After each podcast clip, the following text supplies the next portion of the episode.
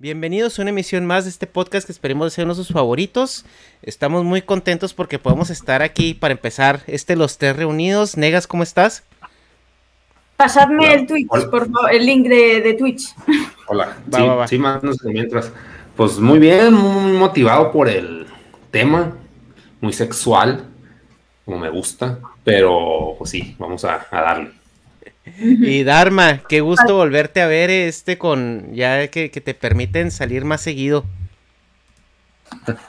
¿Cómo estás? Bueno, siempre que tengo un hueco en el trabajo, venimos a, grabar. Siempre que nos lo permitan, aquí estaremos. Ay, pero pues tú ni, tú ni trabajas, Dharma, tú eres este... Eh, ¿Cómo se dice? Tú eres em, eh, consentido de la élite del mundo. bueno, de eso ya hablaremos otro tema, otro día. Otro día. vamos a darle duro. y pues tenemos invitada. Sofía Rincón, bienvenida. Es una invitada que nos tiene muy a la expectativa, muy, muy este, así como em, intrigados. Pero pues antes de, entrar al tema y para que la gente más o menos vaya viendo cómo vamos, eh, Sofía, platícanos un poquito de ti, qué haces, este, eh, a, qué te dedicas, eh, eh, quién eres. Anda, ahí Negas está mandando el link, es que yo lo estaba tratando de buscar, pero como tengo todo, todo este regado en mi, en mi, en mi desktop, estaba batallando. Sí, ningún problema, ya lo he compartido, no, pasa nada. pues, a ver, bueno, yo soy dominatriz profesional, y tengo un canal de YouTube, también tengo un OnlyFans importante, suscribíos y dadme dinero.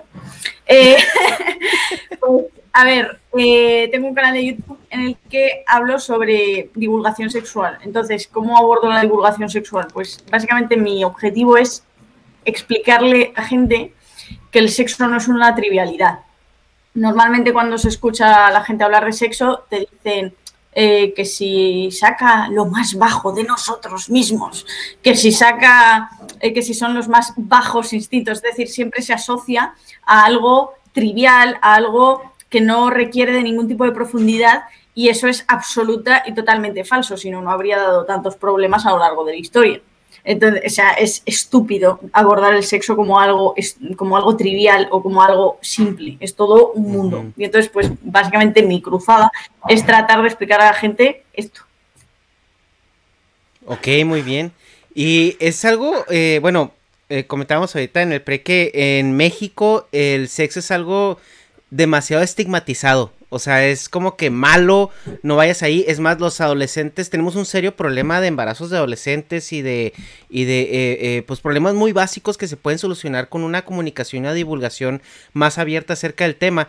Pero por estos eh, mochismos o estas cosas religiosas que están muy, muy marcadas en, el, en la cultura mexicana, no se, no se hacen. O sea, no, no, no se tienen esas pláticas. Y, tú vienes así como, ahora sí se puede decir, con todo el descaro del mundo a, hablar de esto, a decir que, está bien, que no hay, que no hay este ningún problema eh, con ejercerlo, pero ¿cuál es el proceso que debería tener una persona de una manera un poco más orgánica como pues para ir descubriendo su sexualidad, irse sintiendo más cómodo y entender que le gusta, que no le gusta, cuándo probar cosas, cuándo no probarlas? ¿Tú cómo llamarías ese proceso? Pues primero diría que la persona tiene que comprender que es una persona y del mismo modo que va a ir cambiando a lo largo de su vida en diferentes aspectos, eh, también va a cambiar a nivel sexual. Es decir, no te excita lo mismo por las mismas razones cuando tienes 20 años que cuando tienes 30 que cuando tienes 50. Eh, de hecho, puedes pasar por ciclos de durante tres años eh, que te exciten determinadas cosas, de pronto dejan de excitarte y de pronto pasan una serie de años y vuelven a excitarte por alguna razón. Entonces, primero entender que la sexualidad es eh, una comunicación, básicamente. Porque a través de la sexualidad comprendemos a otras personas. O sea, una violación porque está mal, porque una violación implica que no estás escuchando. Una violación implica hacer irrelevante eh, lo que tenga que decir esa persona. Porque tú ten en cuenta que el sexo es un lenguaje, el sexo es comunicarse con otra persona de muchas formas a través de, la cuestión sexual. Entonces, en el momento en que una persona no tiene tu mismo lenguaje, Porque esa es otra, quiero decir, eh, del mismo modo que tú tienes que desarrollar el lenguaje hablado para poder comunicarte con las personas y según tu capacidad de, comunicación vas a poder llegar a más gente, a menos gente, eh, vas a poder comunicarte mejor con un tipo de persona que con otro tipo de persona. Con el sexo pasa lo mismo. También hay que indagar en la propia sexualidad para poder eh, ver realmente mm, con quién te puedes comunicar. Es decir, no es que eh, oh, soy eh, un macho alfa, me las fue todas y lo hago genial porque mira qué tranca tengo, no tiene nada que ver con eso. A lo mejor un tío eh, gusta mucho a cierto tipo de mujer, pero es completamente irrelevante para cierto tipo de mujer también, ¿sabes? es que es todo un mm. mundo. Entonces, claro, hay que comprender el sexo como un lenguaje. Y, pero claro, es un lenguaje que tiene consecuencias corporales. Porque te puedes quedar embarazada, puedes pillar enfermedades, eh, puedes tener, pues eso, consecuencias psicológicas o físicas de ciertas cosas que hagas.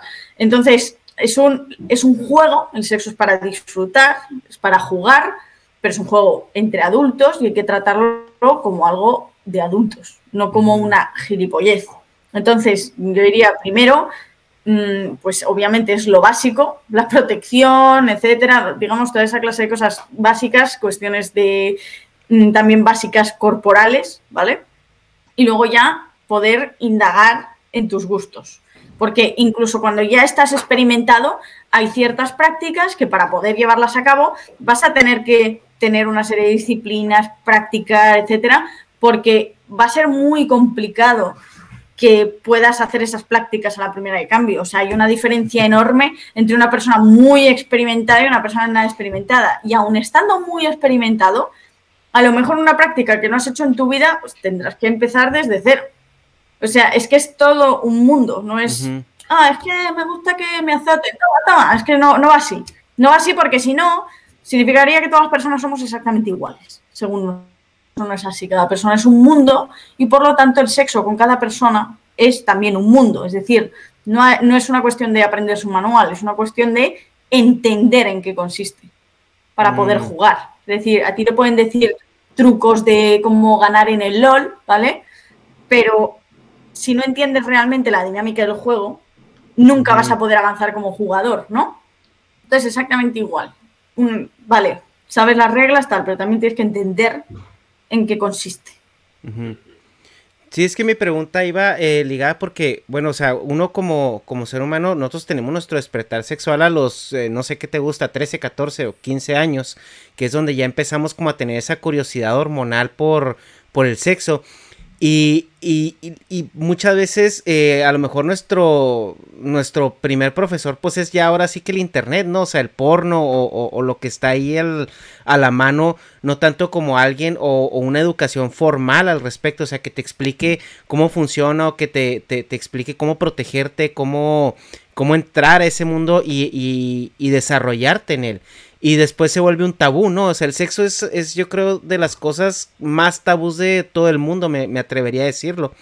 es que me hace mucha gracia cómo se, se, focaliza la educación sexual en lo puramente cárnico, ¿sabes? En te tienes que masturbar así, te tienes que poner preservativo, te tienes que tal, pero no se focaliza la educación sexual en qué sientes, por qué te excita esto, qué, si, eh, qué buscas en tal cosa o tal otra. ¿sabes? Y eso es todo procesos introspectivos que tiene que tener la persona. para, de nada te sirve a ti conocer todas las posturas del Kama Sutra si no entiendes una mierda lo que estás haciendo. Pero pues es que también, por ejemplo, con la educación nunca está centrada en los sentimientos. O sea, la escuela no dices que no, no, no, no te estoy hablando, no te estoy hablando de, no te estoy hablando de sentimientos, te estoy hablando de otra cosa, de una cosa mucho más eh, profunda que un sentimiento, porque un sentimiento al final eh, va más a una cuestión puramente subjetiva. Yo de lo que te estoy hablando es la razón por la que, eh, yo qué sé, mm, un pie puede provocar una erección en una persona específica. Eso no es una cuestión de sentimiento, es una cuestión de cómo es interiormente esa persona, es decir, de cómo está conformada la interioridad de esa persona. Entonces, si esa persona logra entenderse a sí misma, podrá explorar mucho más a nivel sexual y podrá encontrar eh, cómo eh, satisfacerse. En, parte, mucha gente se, obsesiona con el sexo porque no entiende qué es lo que le gusta, ni por qué. Porque es una forma de conocerse uno mismo. Es decir, olvídate de cuestiones de que me siento, no sé qué, porque tal. No es eso.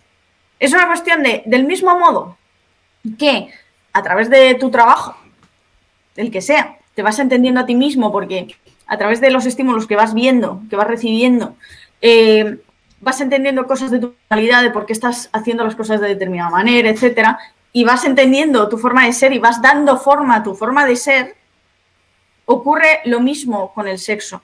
Porque el sexo, tú ten en cuenta que afecta a nuestra persona como tal.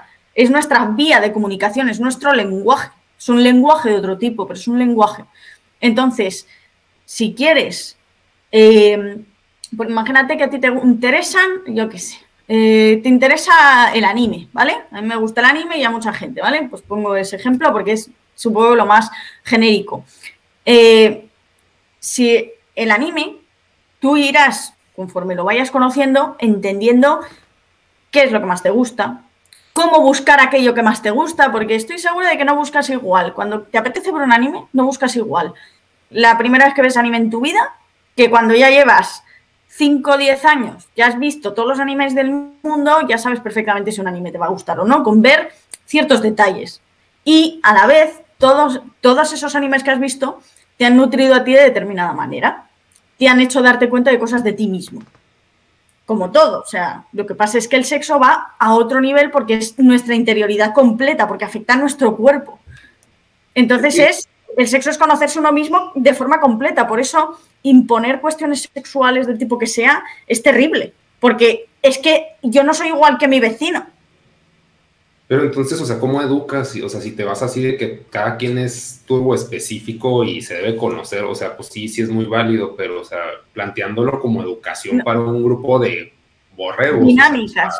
a, 30, pues porque es una cuestión de dinámica. tienes que tirar primero pues una teoría, primero irte a lo básico de que penes. Claro, pero te pongo un ejemplo, te pongo un ejemplo. Cada dibujante tiene su estilo.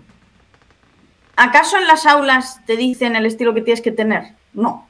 Lo que te dan son una serie de herramientas que si las trabajas te sirven para ir creando tu propio estilo. Pero quiero decir, tú tienes que trabajarlas también. Esto no es una cosa de que te den clase. es que, ya, ya sabes follar. entonces, es que estamos hablando de la educación sexual.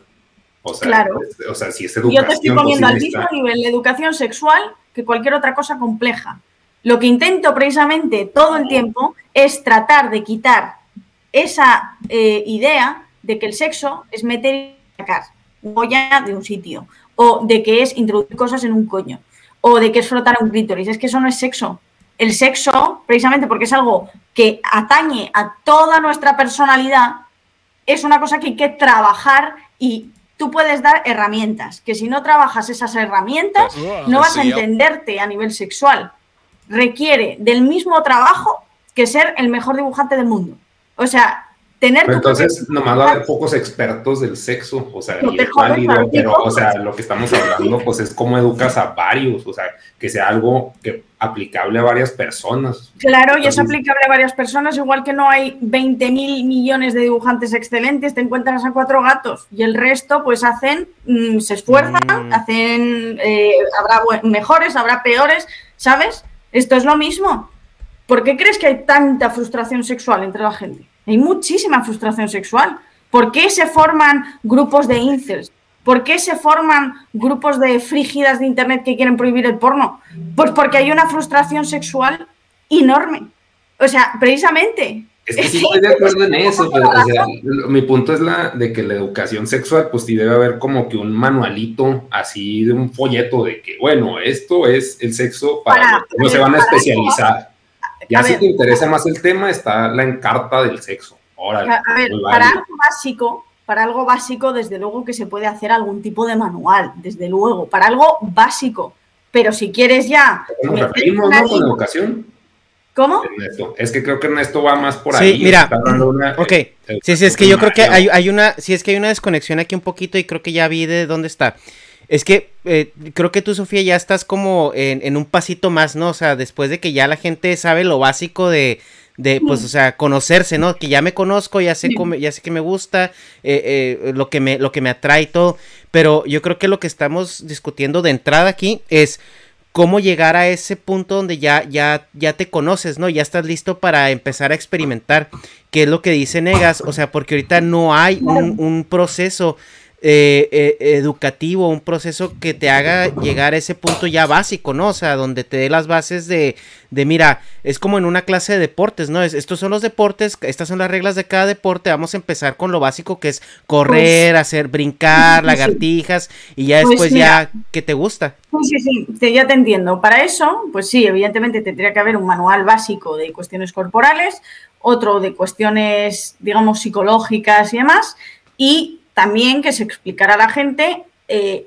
eh, realmente cuáles son las implicaciones del sexo. Es decir, tú das lo básico, pero luego le explicas a la gente lo que acabo de decir yo. Es decir, aunque luego no lo vean, ¿sabes? Aunque luego sean de 100 tíos o tías, eh, pues cuatro sean los que decidan ahondar. Eso es irrelevante. Igual que tú le abres una perspectiva de una rama del conocimiento específico de una persona y ya esa persona decide o no si ahondar o quedarse con lo básico. Pues en esto mm. ocurriría lo mismo. Sí, sí, desde luego.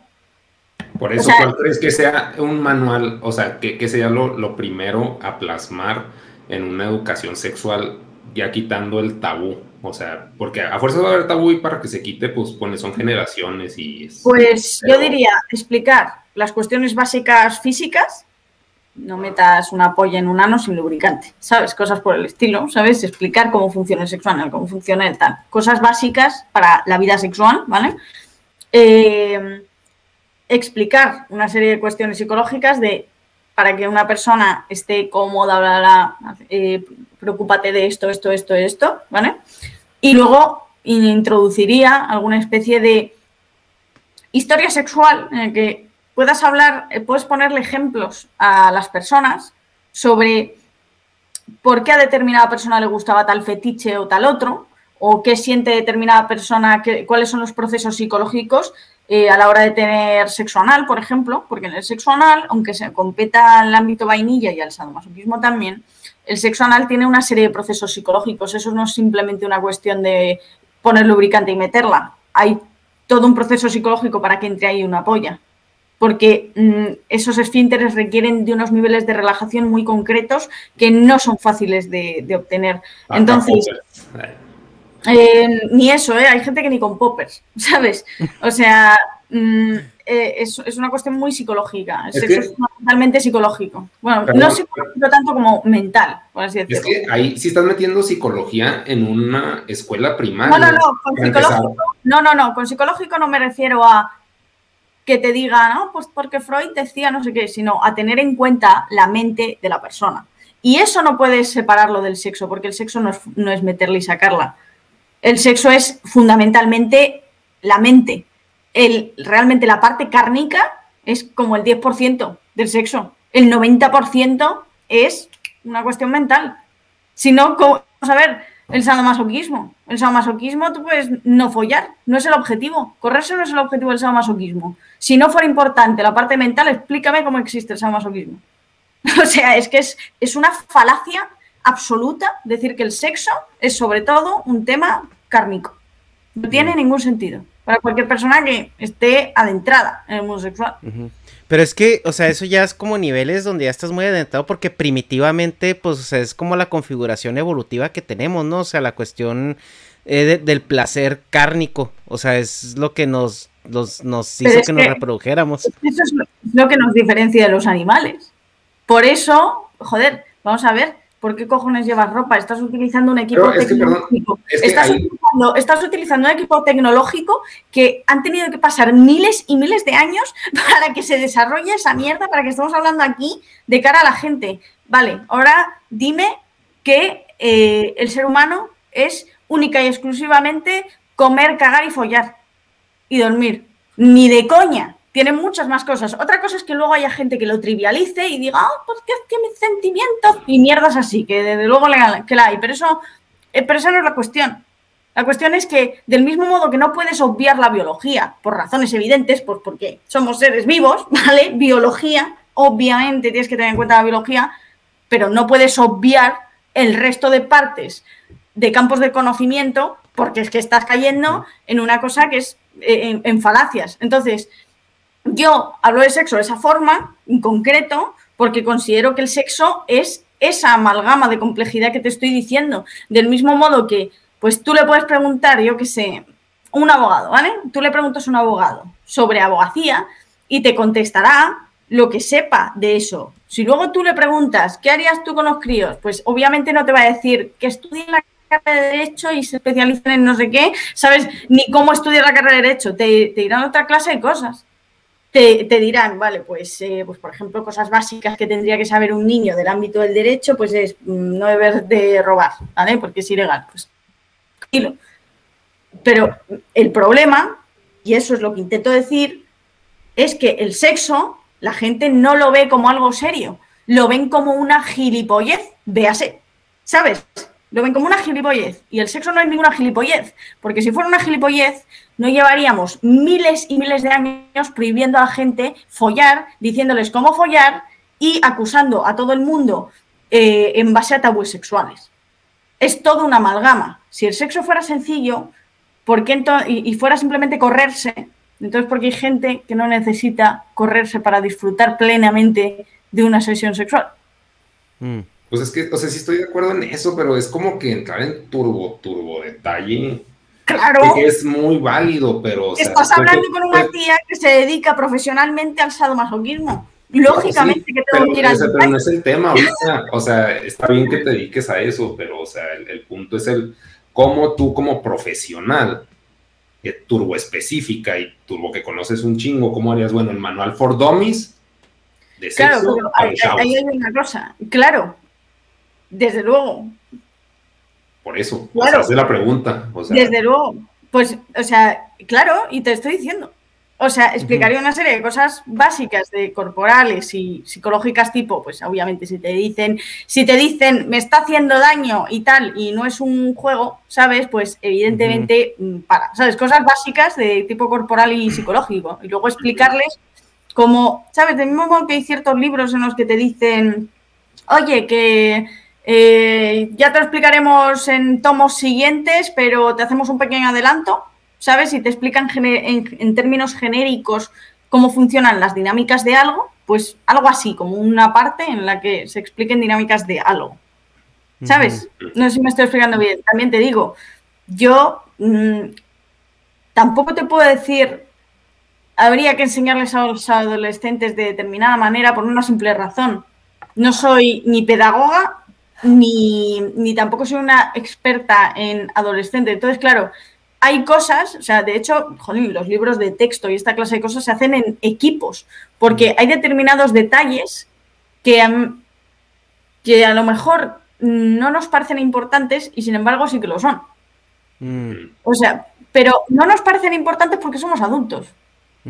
Y sin embargo, esas cosas, las eh, como nosotros ya los damos por sentado, sin embargo, estas personas, como son más pequeñas, pues no lo, eh, pues tienen toda una serie de dudas. Entonces, es algo también, quiero decir, yo no puedo decir ahora mismo, pues hay que explicar esto, esto, esto, esto, porque sería una falacia por mi parte. Yo tendría que meditar muy seriamente todo eso.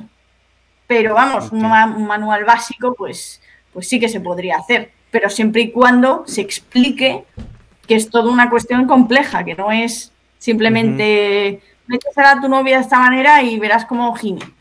No, pues es que aparte también vamos ya, eh, eh, vamos también sobrepasando ya el, el término este, eh, el estereotípico de, sexo heterosexual, ¿no? Disculpa que, sí. disculpa que me, que me haya exaltado, ¿eh? Perdón, que es que me vengo arriba y que no es mi intención.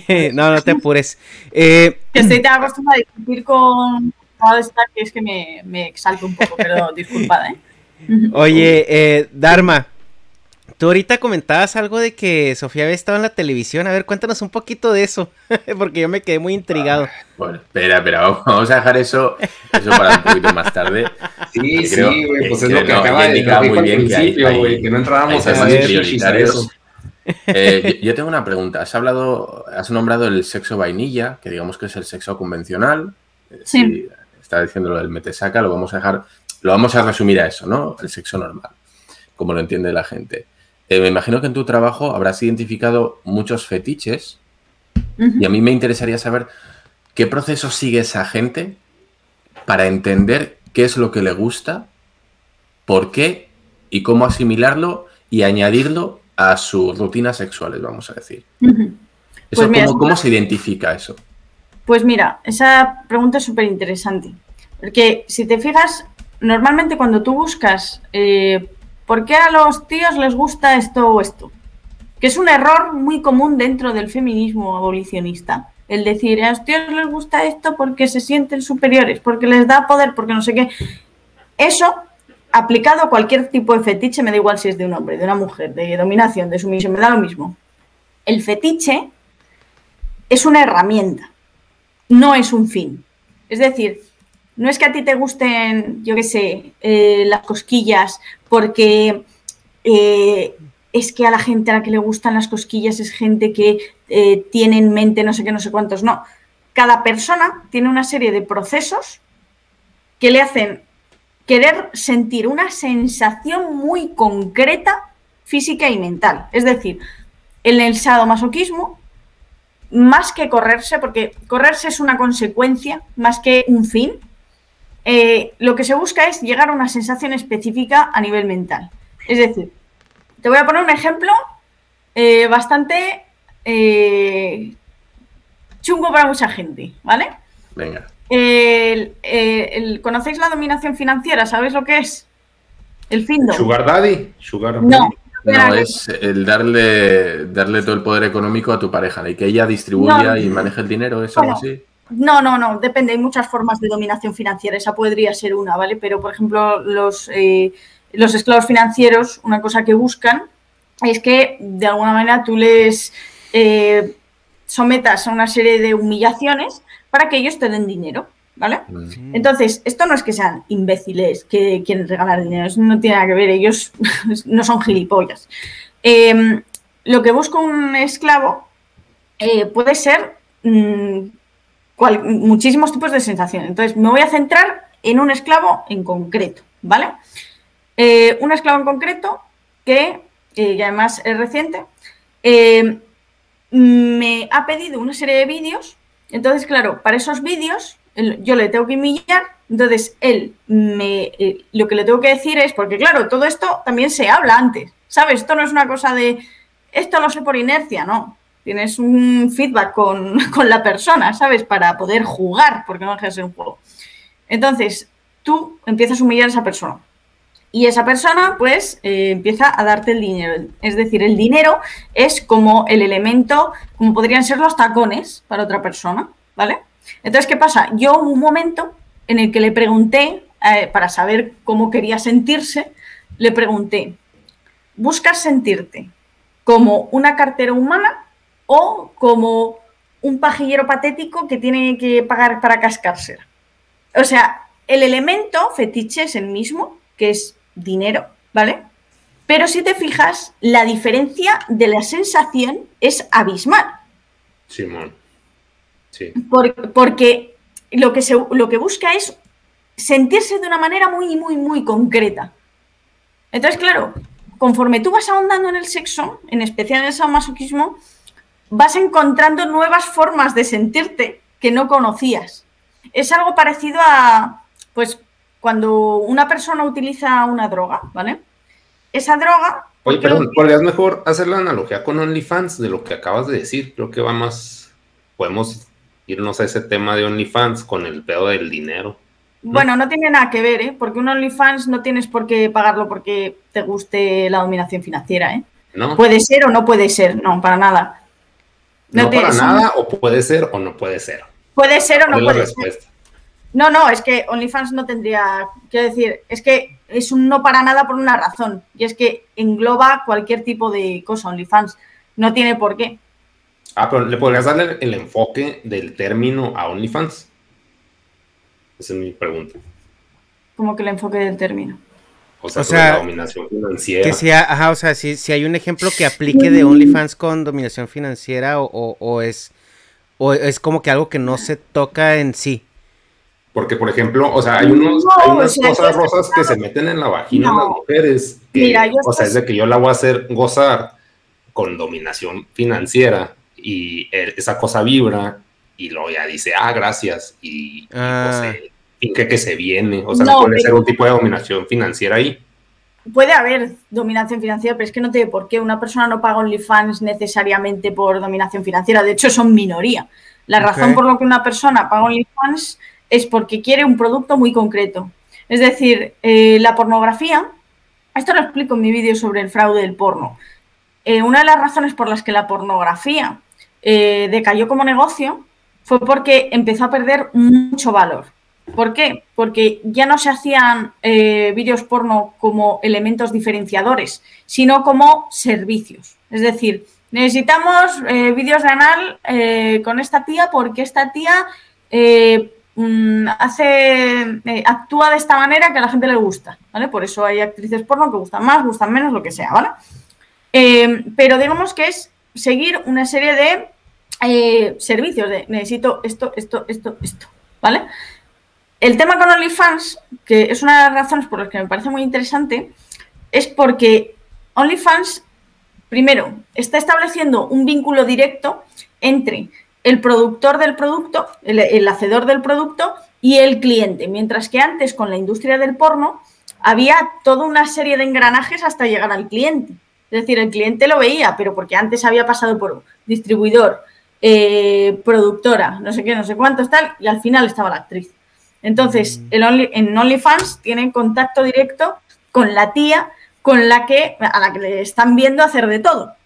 Esto es interesante por una razón, y es que aunque el contacto sea superfluo, porque al fin y al cabo son desconocidos de Internet, eh, sí que tiene morbo. Del mismo modo que te da más morbo tu vecina que una tía que te encuentras por la calle. Del mismo modo que te da más morbo tu profesora que una tía que te encuentras por la calle. Es exactamente el mismo mecanismo mental. Por eso OnlyFans tiene sentido y por eso OnlyFans gusta. Porque no es que dé una cercanía de, ah, esta es mi amiga, no tiene nada que ver con eso. Eso lo dicen muchísimo las feministas radicales y los incels. Mm. Pero es totalmente falso. Es por una cuestión puramente morbosa. Del mismo modo que hay cosas que dan más morbo que otras. y, es, un, morbo específico para cada persona, como lo estás planteando. Claro, la, y, percepción, la, percepción, global sí es la que estás diciendo. no, no, la percepción global desde la gente que está en contra del sexo y que no lo entiende. Sí, pero la, que retratan los medios, ¿no? Claro, y los medios que son hacedores de clichés, ¿qué son los youtubers? ¿Qué son los youtubers? Ninis que se graban en su casa. Eso es para, un, para los medios de comunicación, son eso. ¿Realmente un youtuber es eso? ¿O un youtuber es un tío que tiene que quemar mogollón de horas al día para poder subir sus vídeos? O sea, es que no es lo mismo lo que dicen los medios que lo que es la vida real. Pues, o sea, por eso, o sea, mi punto es de que la, la percepción de OnlyFans es la que tú estás planteando, como los incels, o sea, los medios para clics, para pues clickbaitear, es de que, ah, OnlyFans, este, se va por lo que piensa la gente y todos, ah, entonces está de acuerdo los medios conmigo, entonces yo me valido. Pues es como que la visión global de una percepción de, de, un producto que es turbo específico y eso es lo que tú estás aclarando. Tú estás aclarando, es que OnlyFans es de que yo quiero que tú te piques la cola así y lo hace la persona suponiendo. Entonces ahí e, es una necesidad específica de una persona específica y por eso está jalando, es lo que tú estás explicando. Pero a nivel medios, OnlyFans son pendejos que no cogen y están pidiéndole cosas a alguien. Porque claro, o sea, tú piensas que es lo peor que le puedes llamar a una tía es puta y lo peor que le puedes llamar a un tío es pajero. O sea, es el mismo principio de, jo, fíjate, que gilipollas, que le gusta el sexo, ¿sabes? Ese es el principio de esos insultos. Sí. Ese, realmente es ese. Y la gente lo utiliza como genérico y tiene como una parte de verdad para ellos. Porque si no, realmente no lo utilizaría. Mira, por ejemplo, eh, apareció una polémica con Roma Gallardo esta tarde con no sé qué movidas de Lola Boni. Pero, es, que, los términos que estás planteando como insultos, que son puta y pajero, yo creo que tienen una explicación muy entendible. O sea, una puta se plantea como alguien que no tiene control sobre su sexo. O sea, como que ese es el insulto de que eres tan pinche poca cosa que te agarran todos, güey. Es es el insulto de. La mayoría hacen gratis esta tía cobra por niño. No, no, o sea, pero puta es no necesariamente que cobre, creo que el insulto es de que dejas que te penetre quien sea. Ese es el insulto así básico de puta. Por eso yo le digo a mis compas, pinche puta, güey. Porque, o sea, aunque sean hombres, porque es, como un insulto. Yo no estoy diciendo aquí que no haya que insultar como a la gente le salga de las pelotas, ¿eh? O sea, yo no estoy, estoy totalmente en contra de esa mierda de censuras de, que no puedes decir esto porque ofende a no sé quién. Mira, me la suda. No, no es eso. Esas cosas son herramientas para entender determinados procesos sociales, pero no significa que haya que censurar ahora a la gente. Yo soy la primera que cojo y digo, ay, dame las putas llaves, que es que se me ha olvidado. O sea, es que no lo no estoy pensando, oh, mejor no utilizar esta expresión porque podría ofender al colectivo. Sí. pero, o sea, yo lo que estoy diciendo es que por eso, puta, es un insulto por, por el pedo de ser alguien que no se le respeta para nada y no es su decisión que no se le respete. claro. y, el otro gilipollas, o sea, ¿qué es? ¿Qué puñetas o cuál, cuál es? Sí, parece como puñetas. Pajero es, es un güey que no puede acceder al sexo, que no tiene las suficientes habilidades sociales para entablar una relación sexual, que se supone que es el objetivo de la vida. Por eso, pajero, es de que ni siquiera logras, el único güey que te puede dar placer es tú mismo. Y pues dices, pues sí, güey, pero en ese contexto es como insulto, o sea, pues entiendo por qué pajero y puta son los insultos más fuertes. honestamente. Porque socialmente se ve. Creo, creo sinceramente que hay mucha gente que utiliza esos insultos con un fondo de envidia. Y te voy a decir por qué. Vamos a ver. Normalmente es muy frecuente que las mujeres utilicen su sexualidad como un método represivo para controlar eh, la sexualidad masculina es muy frecuente. Por eso, el tema de no folles en la primera cita, porque está, porque va a creer que es una fácil, no sé qué. Entonces, eh, se plantea a nivel genérico en las mujeres el hecho de que el sexo tiene que ser un premio. Es mm. decir, no un objeto de disfrute, sino un puto premio. Entonces, claro. Eso sí es cierto, eh, muy buena Claro, entonces, la tía que es una puta, que es una zorra, está disfrutando de algo que, que esa tía nunca va a disfrutar porque para ella es un premio. Entonces, eso es una putada para esa tía. Porque dice, joder, yo aquí jodida, ¿sabes? Porque tengo que controlar a este tío y de pronto llega esta tía y se tira quien quiere. ¿Y cómo, es posible? Es decir, buena definición. Está muy chido lo que acabas de decir. Claro. Y, y con el pajero pasa lo mismo, porque vamos a ver un tío que abiertamente expresa su sexualidad, ¿sabes? De decir, joder, me gusta el culo de no sé quién, jolín, no sé qué tal, que disfruta, sin llegar a, ¿sabes? No estoy hablando de el baboso, estoy hablando de persona normal que disfruta de los eh, estímulos sexuales, ¿vale? Eso automáticamente es, joder, qué pajero, qué baboso, que no sé qué. Evidentemente hay una parte del espectro pues que sí que serán babosos y todo lo que quieras, desde luego, pues porque esa gente existe, ¿vale? Pero mm, realmente la mayoría de la gente, porque si no la sociedad no funcionaría, sencillamente, o funcionaría mal, eh, que es lo que ocurre en países de los que la cultura es una puta mierda, que, no hay respeto y tal, ¿vale? Pero eh, en países respetuosos que han desarrollado una cultura eh, de respeto mutuo entre sexos, tal, el hecho de que un tío le gusten los estímulos sexuales mm. y le llamen pajero, o sea, no es por una... Eh, creo que hay un fondo de envidia también porque es el hecho de, joder, este tío se atreve a decir lo que estoy deseando decir yo. Pero claro, no me atrevo, no vaya a ser que la parienta... ¿Sabes? ¿Cuántas veces se ve eso de, joder, esto no te atreves a decirlo delante de tu novia, ¿eh?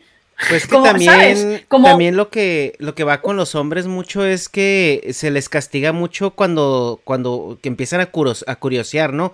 O sea, a un hombre como que el sexo es nomás agarrar a la mujer y hacer con ella lo que quieres demostrando tu superioridad de macho o lo que sea, pero al momento de que ellos empiecen a, a por ejemplo, a curiosear con, con straps o con, o con el, con el bondage o cosas así, se les empieza a tachar como de, de, jotos o maricones o... Y, y es como también esa, esa cultura, ¿no? O sea, tanto como a la mujer se le castiga por, por disfrutar libremente de su sexualidad, al hombre también como que se le castiga y se le encasilla mucho en una sola eh, forma de, de, ejercer su sexualidad. Sí, sí, y desde hace tiempo tengo bastante la idea de que hay mucho complejado dentro de los que critican esas cosas diciendo es que eso es de poco hombres o de mariquitas, cosas por el estilo. ¿Por qué? Porque vamos a ver, mira, lo del manual que mencionabas antes, Negas Joder, es una cuestión física que la próstata, si tú la estimulas, el orgasmo de un hombre, vacías los huevos. y el hecho de penetrar a un hombre, ¿sabes? También le supone una serie de placeres inmensos. Igual que, porque, o sea, ¿por qué cojones se tiene que asumir que el sexo anal en una tía le puede molar a la tía y no al tío? Es discriminación contra los hombres, si lo piensas. ¿Sabes? Pues porque es como, ah, o sea, soy menos hombre porque me penetran por el culo. Bueno, sí, es, que ahí yo creo que la definición de, poder está muy marcada en la penetración. Quien penetra es quien domina. O sea, creo que esa es la, la definición yéndonos hacia lo más basicote. Entonces, por eso, así que, ah, pues sí me gusta que me estimulen la próstata, pero nomás se puede llegar por el ano. Es de que, mmm, pues ya soy joto, O sea, no. O sea, por eso es, y por lo mismo que dices que discriminan a las mujeres de que, ah, pues, o sea, nomás a ella le puede gustar el sexo anal, pues así que, pues, si no tienen próstata, pues, o sea, pues, vaginal, güey. O sea, el punto G, que supongo que es lo chido, porque por cultura general es lo, mejor, que no sé si sea cierto, ¿eh? pero supongamos, me puedes aclarar ahí también. Pero pues no vas a llegar por el ano al punto G, o sea, o no sé, a menos que no se le puede llamar punto G porque la... ¿Cómo? Que el punto G femenino es una movida. Es muy complicado. Es muy, mm. muy difícil. O sea, pero también... no es un punto, es un multipuntos, o sea, de punto A, punto B, pues no sé por qué se le llama punto G. está en un punto, pero es que para acceder a ese punto hay que hacer unos movimientos, ¿sabes? Cada tía lo tiene más lejos, más cerca, más sensible, menos sensible, ¿sabes? a unas se les hincha y a otras no, ¿eh? O sea, es que, mira, o sea, a mí me ha pasado de que a veces... inmaduros, pues estamos hablando chido. A ver, a ver, coño, pero pongo ejemplos... No, no, no, es que está, está bien, está bien, eso está genial. Claro, pongo ejemplos de mí misma por una razón, y es que cómo va a entender la gente determinadas cosas, ¿sabes? Si no, o sea, yo no puedo ir por la vida diciendo, sí, es que esto tal, si luego no puedo explicar los procesos. ¿sabes? Por eso yo pruebo de todo, incluso cosas que ni me llamaban la atención por ver qué era, ¿sabes? ¿Qué, mm. tiene? Em, entonces, el tema del punto G.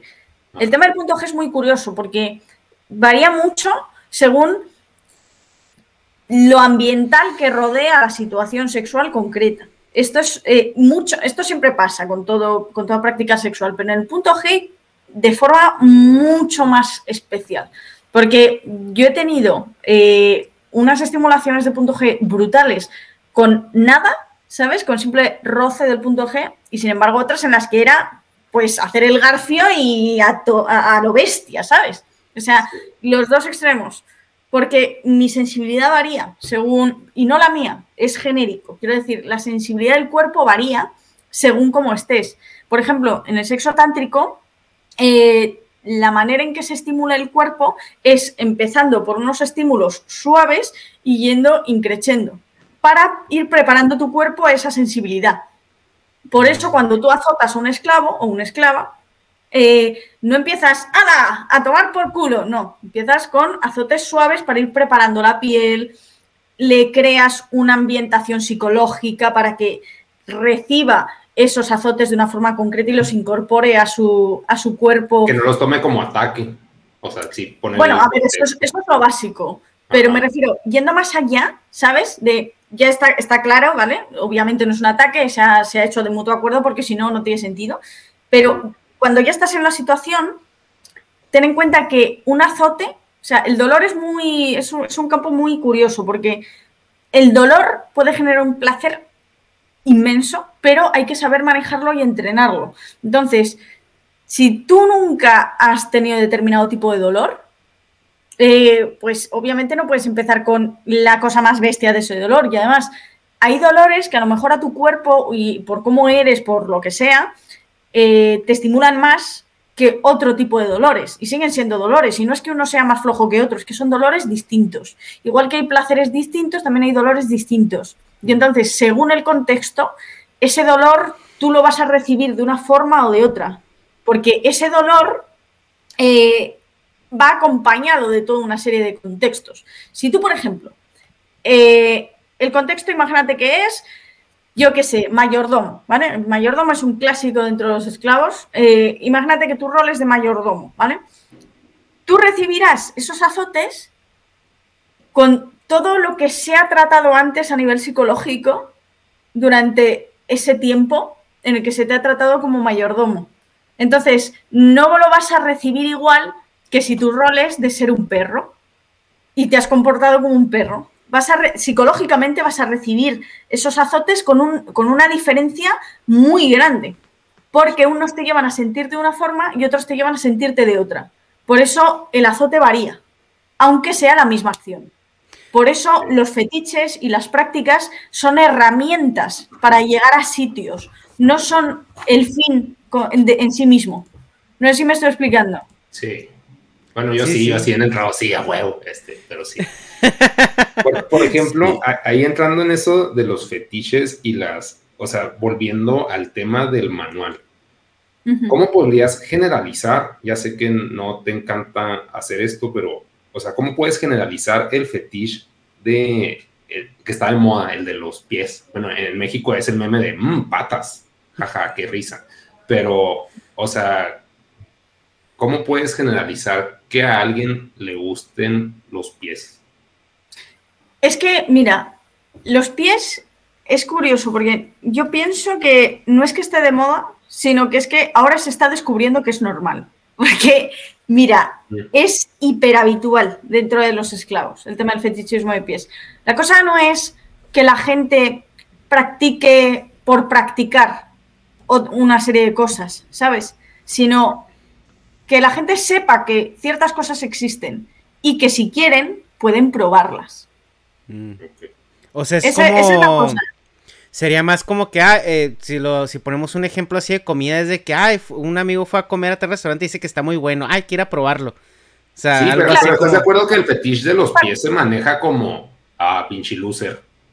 O sea, ese es el meme de moda. Entonces, o sea, mi punto es, ¿cómo puedes llegar así de que a la definición psicológica de que, o sea, es muy común que a la gente le gusten los pies ahorita está satanizado como un objeto de burla, pero, o sea, ¿a qué puedes no O sea, porque no, porque la gente cree, estigmatiza a lo bestia en todo. O sea, tú fíjate. De hecho, Billboard un, ejemplo, muy chido. Un ejemplo, fuera del, un ejemplo fuera del sexo, para que podamos hacerlo entender. ¿Os dais cuenta de que el hecho de que un tío muera, de que un hombre muera, se da como por hecho? Claro, ¿cómo no van a morir? En la guerra, tío. ¿Cómo no van a morir en accidentes laborales? ¿Cómo no van a morir? ¿Sabes? La vida del tío, la vida de los hombres, está mucho más infravalorada. Y se da por hecho que los hombres deben morir. ¿Sabes? Entonces, eso es por una serie de cosas. Y ese estigma se quitará conforme la gente empiece a poder ver la realidad de forma nítida. Porque cómo se, los clichés realmente surgen porque hay una franja borrosa de la realidad. Y entonces, claro, la gente crea el cliché para intentar ver qué hay ahí. Mm. Y por, eso hay y por eso mismo hay cliché también con el tema del fetichismo de pies. Como les resulta raro porque no, es una, no son genitales ni es una zona erógena, eh, digamos, obvia, pues rápidamente piensan, joder, los pies, o sea, hay que ser rarito, hay que ser no sé qué cuando realmente hay todo un mundo detrás. Pero es que la gente primero tiene que conocer, a mi ver, que todos esos mundos son normales. Y después ya eh, se podrá quitar el estigma. O sea, primero que la gente entienda que esos, que esos fetiches son normales, mucho más normales de lo que creen, y que luego ya, ya se quitará solo. Esto es un poco como lo del feminismo, en una cosa. Hay una cosa que dicen mucho los, bueno, no, ni siquiera las feministas, cualquier activista de algo normalmente dice, porque es que hay que hacer esta acción, porque es que tal, y es como, yo prefiero y creo que es mucho más útil a nivel social Simplemente que la gente descubra cosas, que tengan curiosidad, que, que puedan entender mejor la realidad, a meterles por el gaznate lo que tienen que pensar. Entonces, yo no quiero decirle a la gente, asume el fetiche de pies, hijo de puta, ¿sabes? Porque no me parece lógico. Porque yo, por muy, por mucho que le diga a la gente, tío, que esto es normal, creo que la gente debería primero entender que muchas zonas de la realidad sexual son normales, pero mucha gente tampoco lo quiere asumir. Quiero decir, el tío ese que dice, ah, puto pajero, que le gustan los pies, habría que ver su historial de internet. ¿Sabes? Sí, pero no va a pasar eso. Hombre, obviamente. No, pero poco a poco, quiero decir, siempre habrá gente que se autoengañe. Pero llega un momento en la vida, cuando creces, ¿sabes? Cuando devienes un adulto normal, en el que dices, pues si es que soy así, ¿sabes? Y que le jodan al mundo. Hay un momento en la vida en el que ocurre eso. Puede ser más tarde, más temprano. Normalmente tarde hay gente que no lo asume en la vida y nunca van a asumir, por, por eso, porque por eso nos joden tanto cierto tipo de hipócritas que no asumen su, hipocresía, porque los veo como niños. Pues, digamos, evidentemente esa gente siempre va a estar ahí, pero para los adultos, digamos, para la gente que realmente quiere entender la realidad, quiere entender cómo funciona el mundo, probablemente un adulto, de verdad, en el momento en que alguien le diga, eh, ¿sabías que esto es mucho más normal de lo que crees? A lo mejor coge y dice, coño, pues nunca me lo había planteado. Voy a ver en qué consiste el porno de piel. Voy a, intentar hablar con un fetichista de pies a ver qué piensa, a ver qué siente. No, tiene por qué compartirlo, ¿sabes? Porque los fetiches son algo muy personal. Tú puedes tener fetiches por cosas absurdas. Eh, pero entenderlo.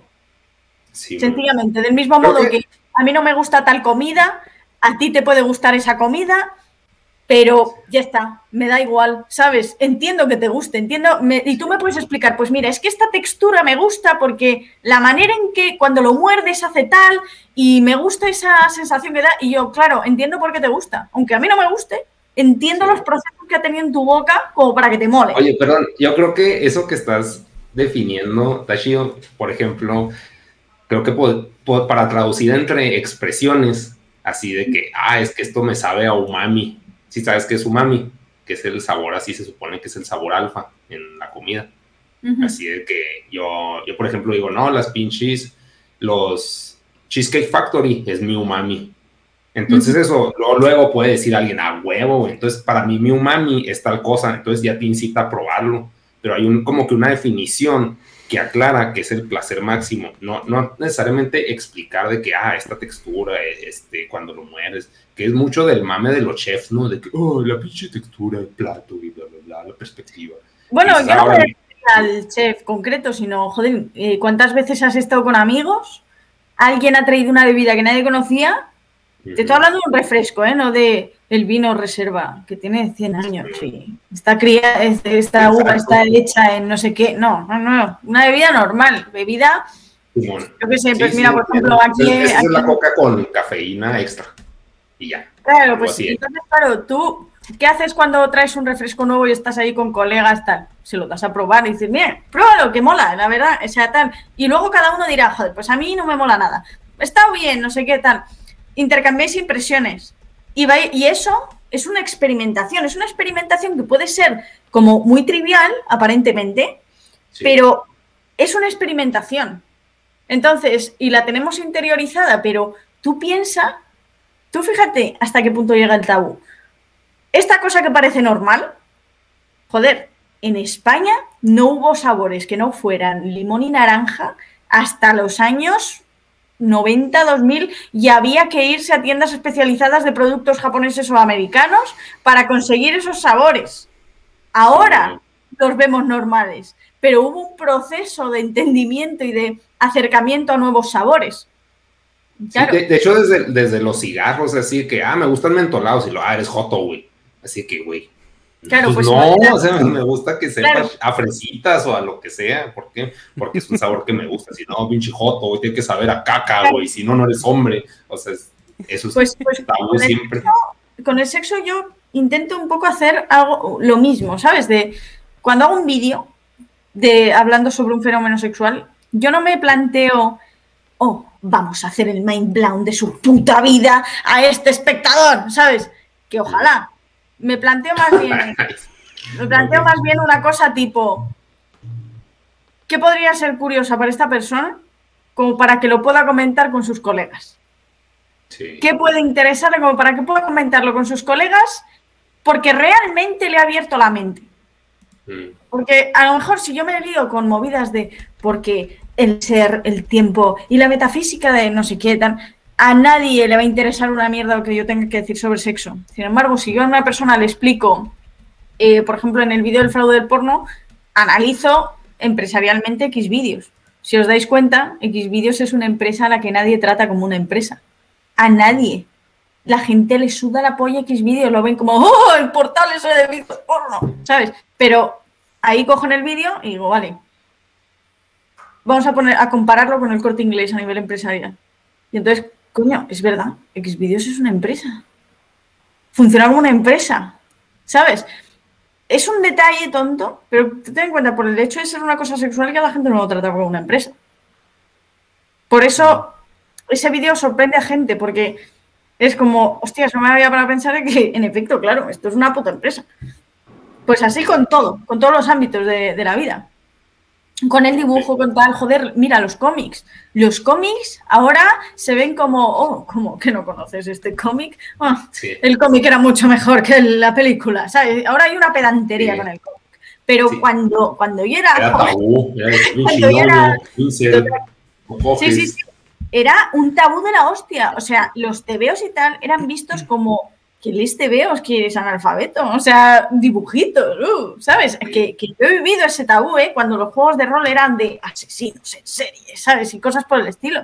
Yo iba a Generación X, estas tiendas de Akira Comics, cosas de estas, y era como tener que dar 20 explicaciones a mis familiares de por qué me gustaba jugar esa mierda, ¿sabes? algo muy extraño que voy a mencionar y va a sonar así, pedofilia japonesa, pero creo que esto va a migrar eventualmente, como que el sexo como forma de consumo va a migrar a los avatars.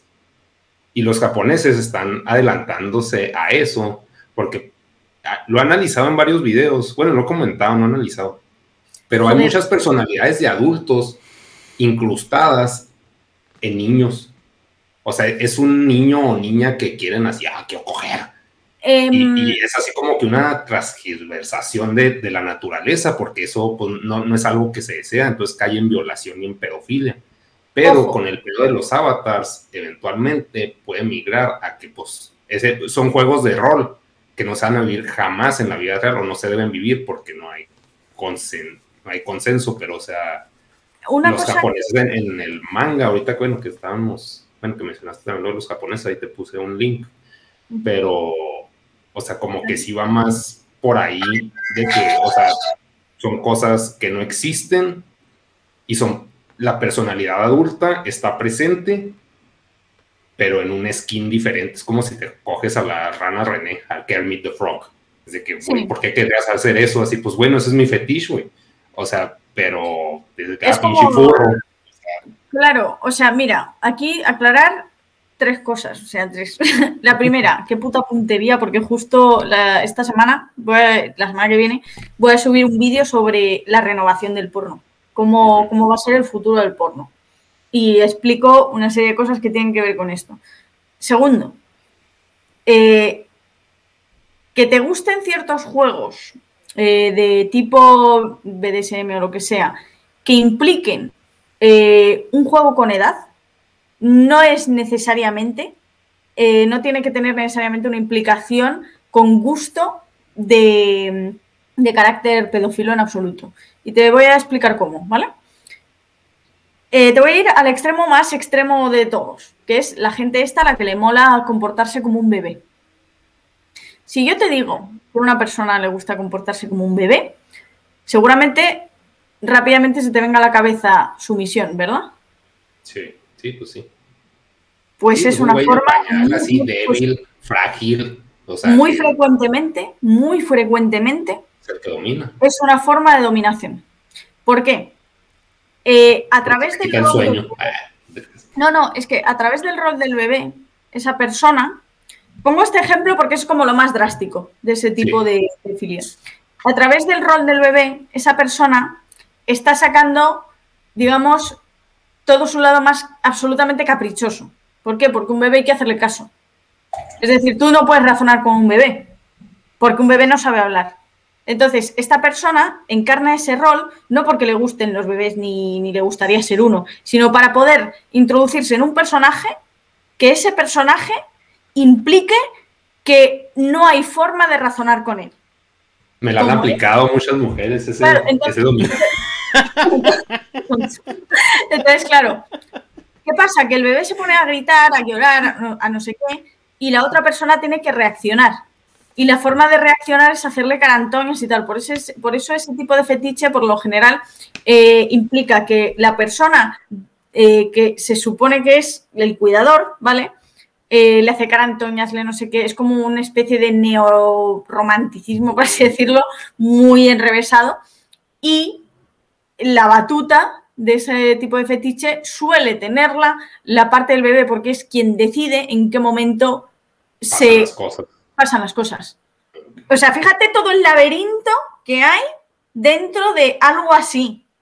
Sí, y, y, pero por fuera de ah, Pero claro, lo normal es que una persona vea eso, una persona que le guste eso, y rápidamente piense, uff, qué chungo, este tío debe ser un pedófilo. Y no es así, no tiene por qué. A que a lo mejor hay algún tío que lo es y tal, pues como todo en la vida, ¿sabes? Porque hay gente ¿sabes? Pues igual que también ha habido asesinos que se han inspirado en videojuegos, pero eso no significa que los videojuegos eh, impliquen matar gente en la vida real, ni cosas por el estilo.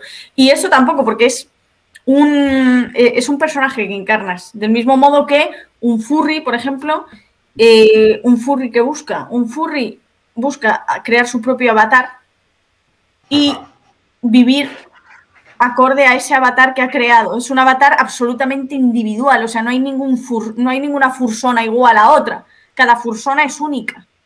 O sea, de hecho, lo furry, estoy deseando hacer vídeos sobre eso porque me parece súper interesante. Yo hace tiempo contacté por Twitter con una persona para que me explicara en qué consiste. Contacté con un furry para que me explicara y me pareció un mundo de lo más interesante. Con Lola Entonces, avatares, pues, pues desde luego, parte del futuro del porno está en los avatares, desde luego. En eso te doy toda la y, y, pero, pues, o sea, si ¿Cómo le explicas eso a tu mamá, no?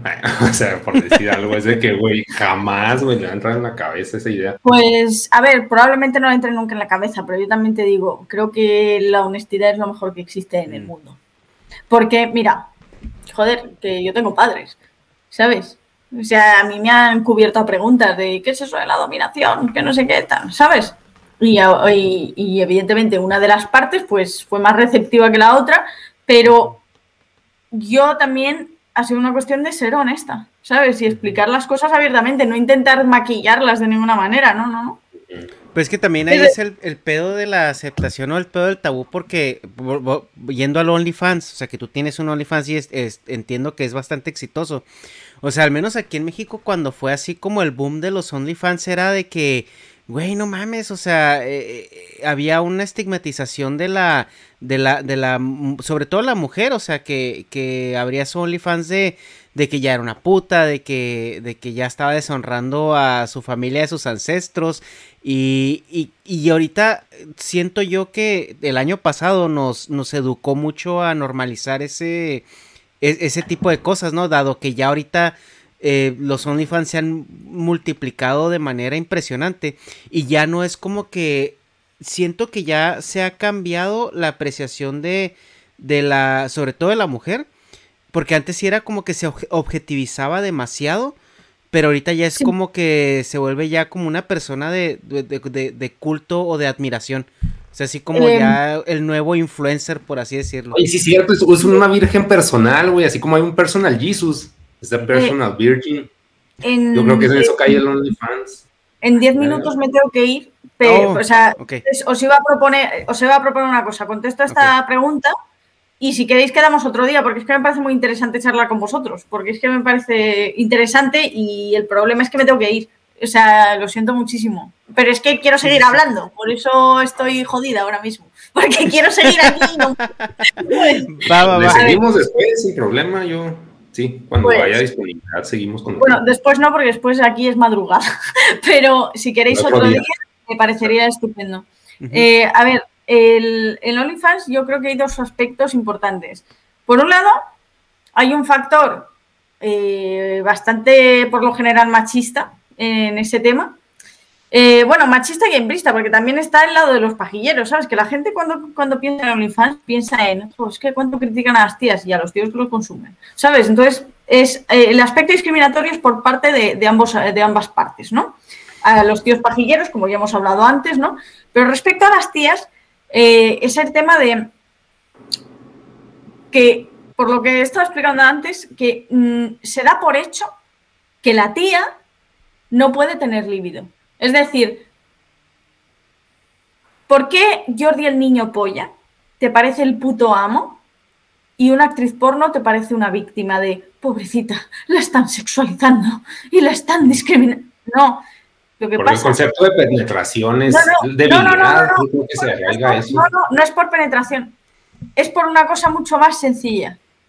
Hay gente que no concibe que a una mujer le guste follar. Hay gente que no lo concibe. Si no, no causaría este revuelo. Si no, no sería ¡Ah, ¡qué guarra! Vale. ¿Y por qué ella te parece una guarra y un actor porno te parece el puto es, es, lo que te estoy diciendo, o sea, porque el concepto de penetración implica debilidad. o sea, creo que esa es la base de eso. No, no, no. Una actriz de porno softcore no tiene penetración, solo mm. enseña las tetas. Y una actriz de otros tipos, de, hay muchos tipos de porno que, no hay penetración ninguna, ¿eh? Muchísimos. Entonces, ¿por qué, ¿por qué vendría siendo esa percepción que comentas? Por el hecho de que se considera que las mujeres no pueden tener líbido. Como que mm. va, eh, como que es una cosa antinatural que una mujer quiera follar y quiera disfrutar del sexo. Por eso, por esa visión del sexo es un premio que tienen muchas mujeres y muchos hombres de es que me lo tengo que currar porque no sé qué, eh, es que, ¿qué se le ocurre? Porque yo no soy tan... Yo digo que, o sea, estoy agüevado con mi pinche conclusión, creo que se arraiga a que la penetración es sumisión, es el jodido, es el débil. Entonces, no tiene por, qué el es darle tu pinche ¿eh? ofrenda al mejor postor. No, es que lo, o sea, ¿eh? A la vez. Sí, o sea, lo, que comenta, espérame, a ver, lo, que comenta Negas ahí es de que la, o sea, el, el, contexto de la penetración a lo mejor culturalmente es, es la, o sea, es, es el, es el que domina. Ah, Vale, ¿te refieres al aspecto antropológico? Entonces, sí, entonces... De la, imagen que se proyecta inconscientemente casi, Sí, sí, entonces e, es un paradigma, o sea, que tenemos nosotros y que en el porno como que se refuerza, o sea, porque es lo que yo te comentaba, te digo, es una lástima que ahorita tengamos que cortar la conversación porque aquí apenas iban a salir los temas de, del porno y esto y aquello. Y yo sé que Dharma, yo, yo sé que Dharma se está guardando este... me tocan los huevos, ¿sabes por qué? Porque me encanta hablar de porno, porque hay tantas formas de porno y la gente habla del porno como si todos los putos vídeos porno fueran iguales. Y es como, mira, lo que me cuesta a mí encontrar un vídeo porno, o sea, tardo más en, encontrar, en encontrar el vídeo porno que en hacerme el dedo. O sea, es que el porno es muy... sí, y de hecho ese, ese es también el mame que dice la gente, no, que tardas más en encontrar el video que en realmente hacerte la paja. Pero... Concretamente se visitan de media nueve páginas pornográficas eh, durante el proceso de, de la paja que suelen ser unos nueve minutos, ocho y medio. Sí, entonces... Esto lo sé por de, de X vídeos.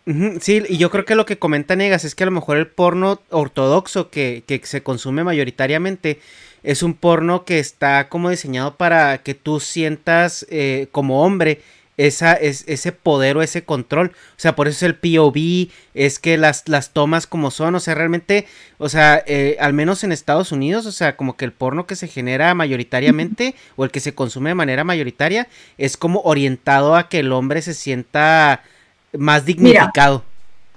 voy a cerrar de la forma más terrible posible, que es dejándoos una incógnita para que habléis vosotros. Venga. os va a dar que pensar y os va a molar, estoy segura. A ver. Bueno. ¿Os dais cuenta de que cuando se habla de porno, las feministas antiporno siempre están con la objetificación de la mujer, la no sé qué? Sin embargo, en el porno se enfoca constantemente la cara de la tía, es muy importante, la cara de la mujer disfrutando, del hombre solo importa la polla. el hombre es reducido a un puto dildo. O sea, dime dónde está la objetificación ahí. Simón, sí, cierto. A tomar por culo. ¡Qué épico! Sofía, pues muchísimas gracias. Este, la verdad es de que eh, duramos así poquito como que en calentar el motor y en, y en eh, como hermanarnos un poquito para llevar la plática, pero esperemos que la próxima vez que podamos eh, coincidir ya arranquemos con todo y ya con estas dudas partiendo de partiendo de esta premisa que nos acabas de dejar y vamos a dejar tus redes y pues ya ahora sí que esperar otro día que podamos quedar. Oye, lo estoy deseando, en serio, o sea, me lo he pasado súper bien y además es que me parece súper interesante todo esto que hemos tocado. Así que si queréis luego me decís por privado y decimos de, hacerlo otro día. Y disculpad, lo que pasa es que como es tan tarde, tengo que cerrar el chiquito. Lo siento, chicos. Oye, me lo paso súper bien con vosotros y eh, sea súper interesante. Y discúlpame, Nega, si a veces he parecido un poco exaltada, ¿eh? que no era... No, no igual. bueno, pues nada, chicos. Un besito enorme. Nos vemos. Hasta la próxima. Bye.